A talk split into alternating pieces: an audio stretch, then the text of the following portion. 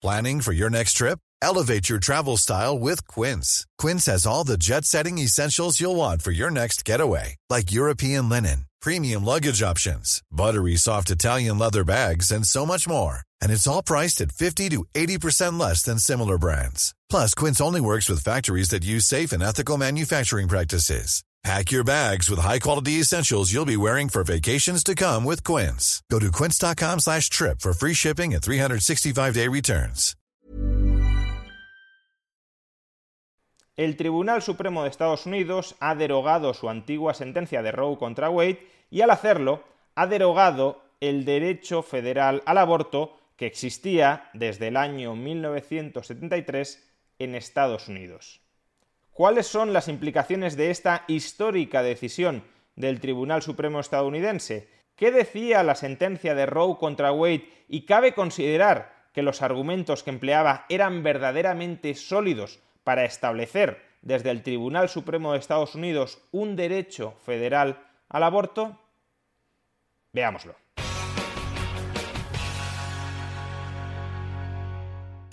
El Tribunal Supremo de Estados Unidos acaba de derogar la histórica sentencia del año 1973 de Roe contra Wade. Esta sentencia instauraba una especie de derecho federal al aborto, es decir, que impedía que el gobierno federal o los gobiernos estatales persiguieran penalmente el aborto, ya fuera sancionando a las madres que abortaran o ya fuera sancionando a las clínicas que ejecutaran el aborto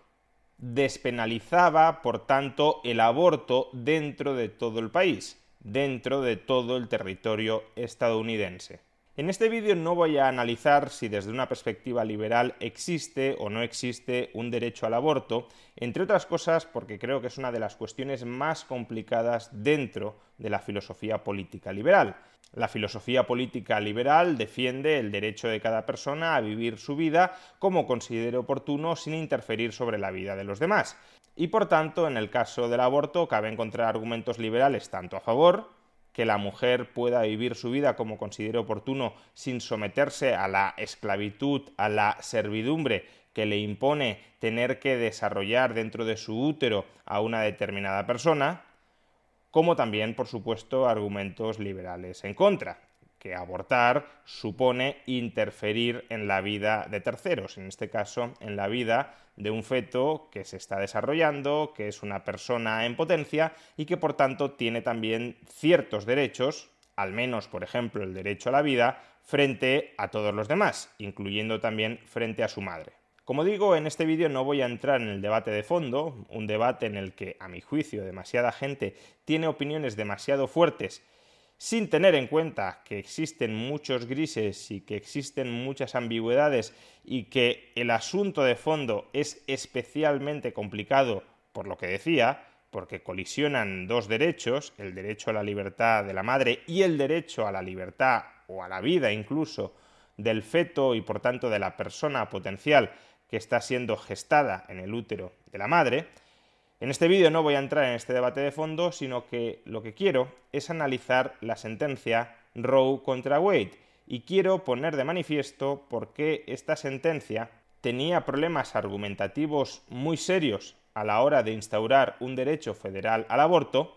Y quiero poner de manifiesto, por tanto, por qué el Tribunal Supremo de Estados Unidos ha terminado derogándola.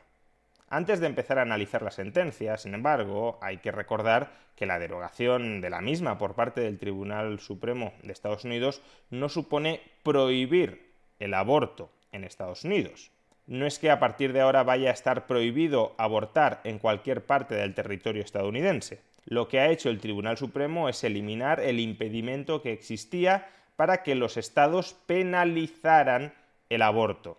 Si un Estado, como sucede con California, no quiere penalizar el aborto, el aborto podrá seguir desarrollándose dentro de California. Si otro Estado, en cambio, como Texas, sí quiere perseguir penalmente cualquier aborto desde el momento de la concepción, entonces, a partir de ahora, Texas ya podrá perseguir cualquier aborto desde el momento de la concepción, que esto es lo que la sentencia Roe contra Wade impedía que los estados persiguieran penalmente el aborto desde momentos muy tempranos, desde la misma concepción. Esta nueva sentencia, la que deroga la sentencia de Roe contra Wade, por consiguiente, deja el aborto en manos de la democracia, en manos del pueblo. Y aclaro esto porque todos aquellos que consideran que los individuos no tienen derechos naturales, que no tienen derechos prepolíticos, que no tienen derechos ni frente al Estado ni frente al colectivo, sino que los derechos en el fondo son concesiones, licencias que el pueblo efectúa contra esas personas,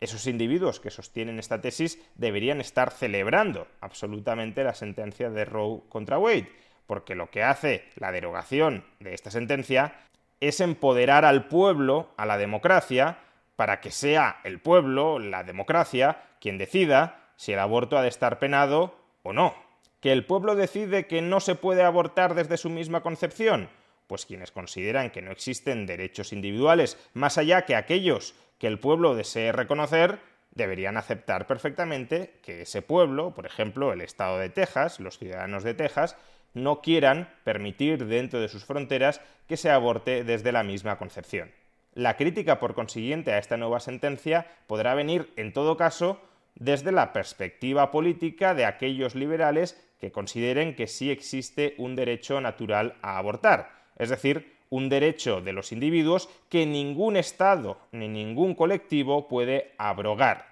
Sin embargo, como ya he dicho en la introducción del vídeo, no voy a entrar en este debate, entre otras cosas porque no es evidente que exista un derecho natural a abortar. Desde luego no lo existe en cualquier circunstancia imaginable. Abortar, por ejemplo, un feto a los ocho meses y medio sería equiparable a todos los efectos al infanticidio. Ahí sí cabe decir con bastante seguridad que estamos ante una persona que tiene derechos frente a sus padres, derecho a la vida frente a sus padres.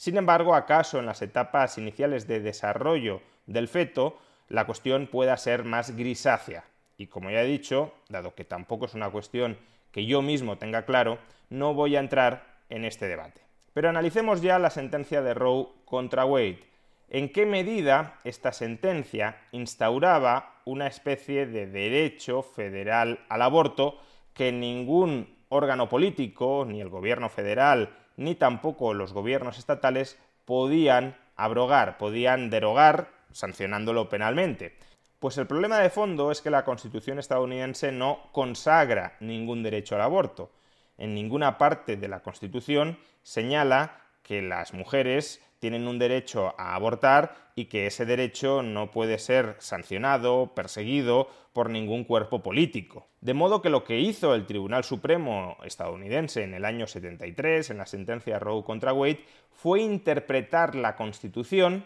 para que a través de esa interpretación emergiera un derecho federal al aborto. ¿Y cuál fue la interpretación que hizo el Tribunal Supremo de Estados Unidos en el año 73 para engendrar un derecho federal al aborto haciendo exégesis del texto de la Constitución? Pues esencialmente de dos partes. Por un lado, la Constitución estadounidense señala que los derechos a la vida, a la libertad y a la propiedad de ningún ciudadano podrán verse restringidos sin un debido procedimiento legal.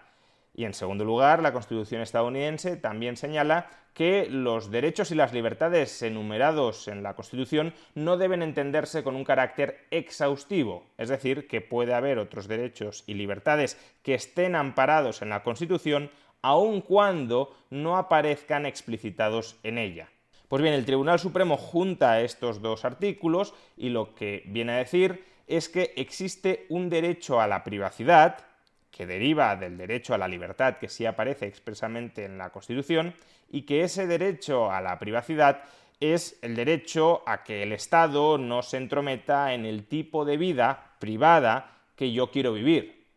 Y dado que las decisiones personales sobre planificación familiar, si quiero tener hijos, si no los quiero tener, si los quiero tener ahora, si no los quiero tener ahora, con quién me caso, con quién no me caso, etc. Dado que estas decisiones que integran el núcleo de la vida familiar forman parte claramente del derecho a la privacidad de los individuos, las personas, en este caso las mujeres, como parte de su derecho a la privacidad, también tendrían derecho a abortar, porque si no tuvieran derecho a abortar, si el Estado les impidiera abortar, entonces el Estado se estaría entrometiendo en su privacidad, en el tipo de familia que van a conformar. Estaría penetrando en aspectos nucleares de la vida íntima de las personas, si quieren tener un hijo o si no lo quieren tener. Y por tanto, como digo, vulneraría su derecho a la privacidad, vulneraría, en definitiva, su derecho a la libertad y sería esa persecución del aborto constituiría un ataque a la misma Constitución estadounidense. Ahora bien, la propia sentencia de Roe contra Wade reconoce que este derecho a la privacidad de las personas no es un derecho absoluto y que en ocasiones puede entrar en colisión con otros intereses legítimos que pueda tener el Estado y que quiera proteger el Estado frente al derecho a la privacidad de los individuos. Y en este caso, el propio Tribunal Supremo, en la sentencia de Roe contra Wade del año 73, lo que señala es que los estados podrían tener un interés legítimo en proteger la vida del concebido pero no nacido, del feto que se está desarrollando dentro de la mujer. Y ese interés legítimo en proteger el derecho a la vida de esa persona o de esa persona potencial puede llevarles a limitar el derecho al aborto sin que esa limitación del derecho al aborto sea reputada como inconstitucional. Es decir, que la sentencia de Roe contra Wade, por un lado, instaura un derecho federal al aborto haciendo exégesis de la Constitución, pero por otro lado también dice que ese derecho al aborto, que no es más que, para Roe contra Wade, una manifestación del derecho a la privacidad de las mujeres, que ese derecho al aborto y por tanto el derecho a la privacidad no es absoluto frente a los estados y que en ocasiones los estados, si tienen un interés legítimo en hacerlo, pueden limitarlo. ¿Cómo se Life is full of what ifs. Some awesome, like what if AI could fold your laundry? And some, well, less awesome, like what if you have unexpected medical costs? United Healthcare can help get you covered with Health Protector Guard fixed indemnity insurance plans they supplement your primary plan to help you manage out of pocket costs. No deductibles, no enrollment periods, and especially no more what ifs. Visit uh1.com to find the Health Protector Guard plan for you. There's never been a faster or easier way to start your weight loss journey than with PlushCare. PlushCare accepts most insurance plans and gives you online access to board-certified physicians who can prescribe FDA-approved weight loss medications like Wigovi and Zepbound for those who qualify Take charge of your health and speak with a board certified physician about a weight loss plan that's right for you. Get started today at plushcare.com slash weight loss. That's plushcare.com slash weight loss. Plushcare.com slash weight loss. There's never been a faster or easier way to start your weight loss journey than with PlushCare. PlushCare accepts most insurance plans and gives you online access to board certified physicians who can prescribe FDA approved weight loss medications like Wigovi and Zepbound for those who qualify Take charge of your health and speak with a board-certified physician about a weight loss plan that's right for you. Get started today at plushcare.com slash weight loss. That's plushcare.com slash weight loss. plushcare.com slash weight loss. Fuga para el Tribunal Supremo del año 73 esta colisión entre el derecho a la privacidad de las personas y el interés legítimo que pueden tener los estados en promover, en proteger otros bienes que entran en colisión con el derecho a la privacidad de las personas, por ejemplo, el derecho a la vida de las personas o potenciales personas que se están desarrollando en el útero de las mujeres, pues básicamente lo que dice el Tribunal Supremo es que ese interés legítimo de los estados es muy pequeño, casi inexistente, en los momentos inmediatamente posteriores a la concepción del embrión y que por tanto en esos momentos iniciales, durante los primeros días o durante las primeras semanas tras la concepción, prima el derecho a la privacidad de las mujeres y por tanto el derecho al aborto,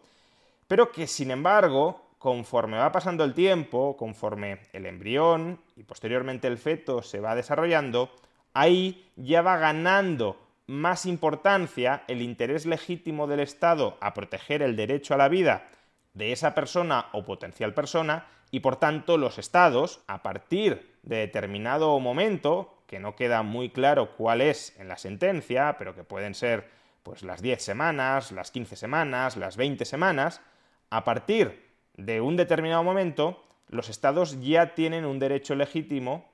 a limitar, a prohibir, a sancionar el derecho al aborto que la Constitución para el Tribunal Supremo estadounidense del año 73 sí consagraría a través del derecho a la privacidad que a su vez aparecería implícitamente considerado dentro del derecho a la libertad.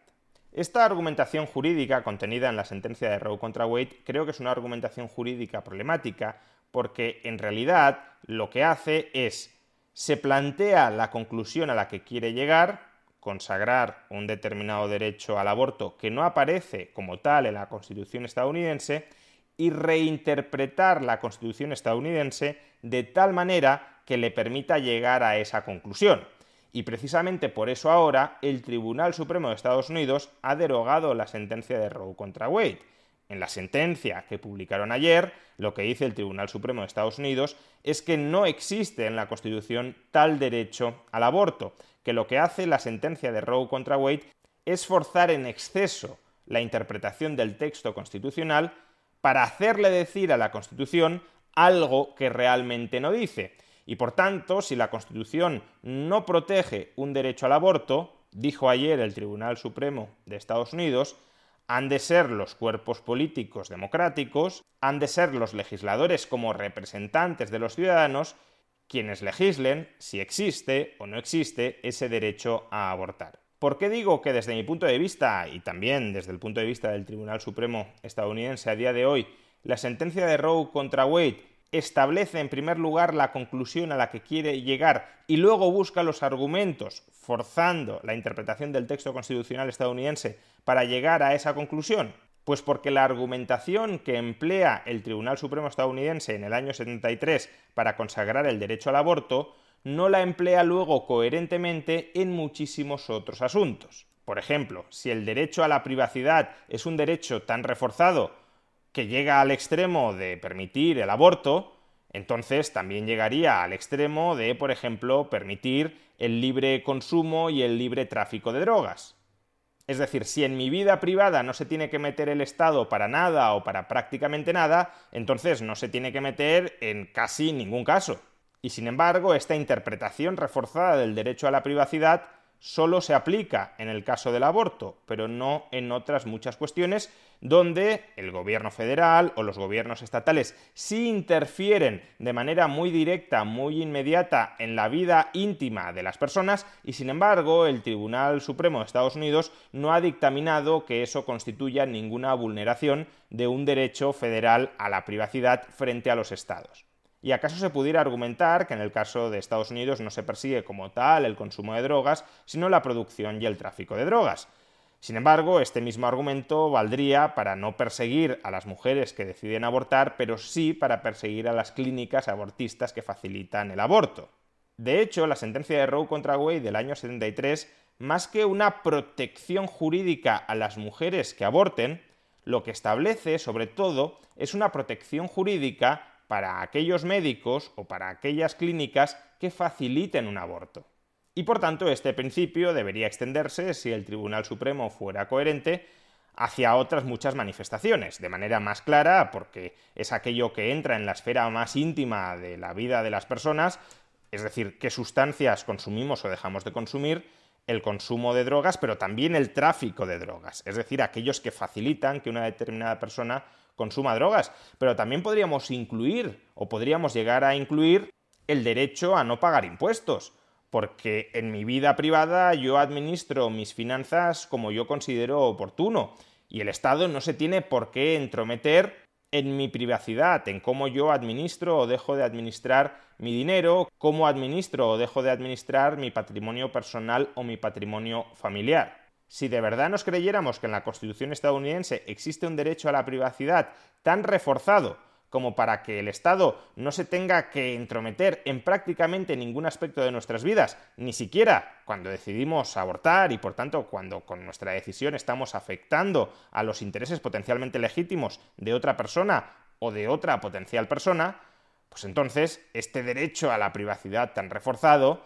debería vaciar en su mayoría de competencias a los gobiernos estatales y a los gobiernos federales. Y eso no sucede. Estamos, por tanto, ante un derecho a la privacidad que se ha confeccionado cuasi a la medida del derecho al aborto que pretendía consagrar federalmente el Tribunal Supremo estadounidense en el año 73. Pero es que además recordemos que el propio Tribunal Supremo del año 73 reconocía que si el Estado tenía un interés suficientemente legítimo, sí podía entrometerse en el derecho a la privacidad. Y lo que sucedía es que el Tribunal Supremo de Estados Unidos no llegaba a imaginar razones por las cuales un Estado pudiese tener un interés legítimo para proteger desde la misma concepción la vida del concebido pero no nacido. Ahora bien, políticamente no es difícil articular discursos que defiendan que el Estado sí tiene un interés legítimo de primer nivel en proteger la vida del concebido y no nacido frente a ese derecho al aborto que deriva del derecho a la privacidad, que deriva del derecho a la libertad de las mujeres. Por ejemplo, un Estado podría argumentar que el aborto en cualquier momento con posterioridad a la concepción constituye un atentado contra la moralidad pública mayoritaria de una sociedad, que genera escándalo y descontento social muy intenso dentro de esa comunidad y que por tanto hay un interés legítimo en promover, en defender la paz social o las concepciones morales mayoritarias de la sociedad y que por tanto puede restringir desde el primer día el derecho al aborto de las mujeres.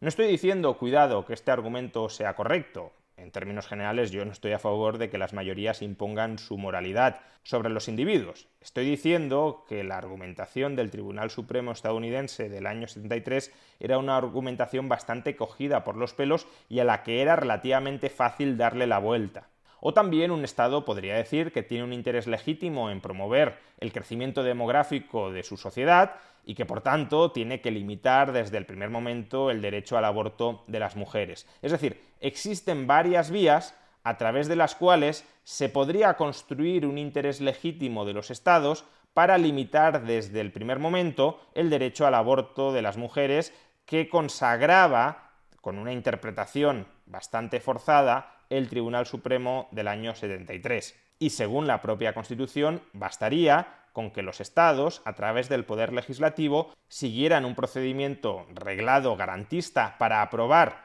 una ley que limitara el derecho al aborto, para que esa ley, si ha seguido el procedimiento adecuado y si además va dirigida a proteger un interés legítimo, para que esa ley pueda limitar efectivamente el derecho al aborto. En definitiva, la reciente sentencia del Tribunal Supremo de Estados Unidos, que deroga la antigua sentencia del año 1973 de Roe versus Wade, lo único que hace es devolvernos a la casilla de salida, es decir, al debate moral, ideológico, político, de fondo, sobre en qué momento comienzan los derechos de un ser humano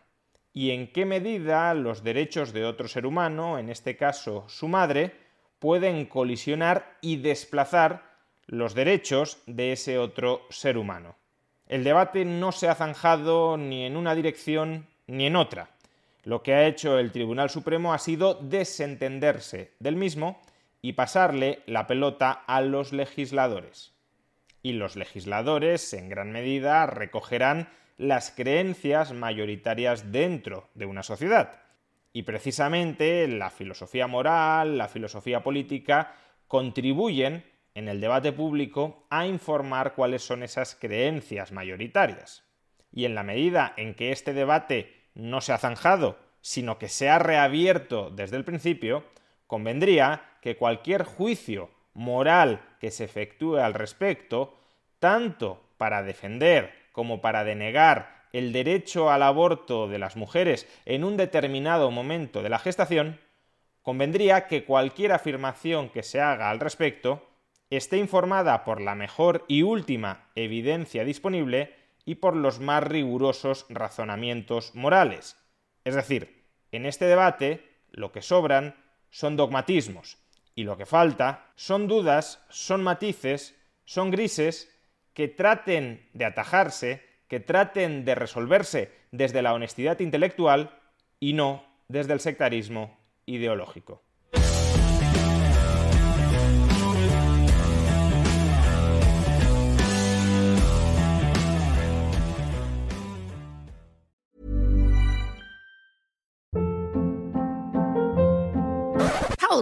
What was that? Boring. No flavor. That was as bad as those leftovers you ate all week. Kiki Palmer here, and it's time to say hello to something fresh and guilt-free. Hello Fresh. Jazz up dinner with pecan-crusted chicken or garlic butter shrimp scampi. Now that's music to my mouth. Hello Fresh. Let's get this dinner party started. Discover all the delicious possibilities at hellofresh.com.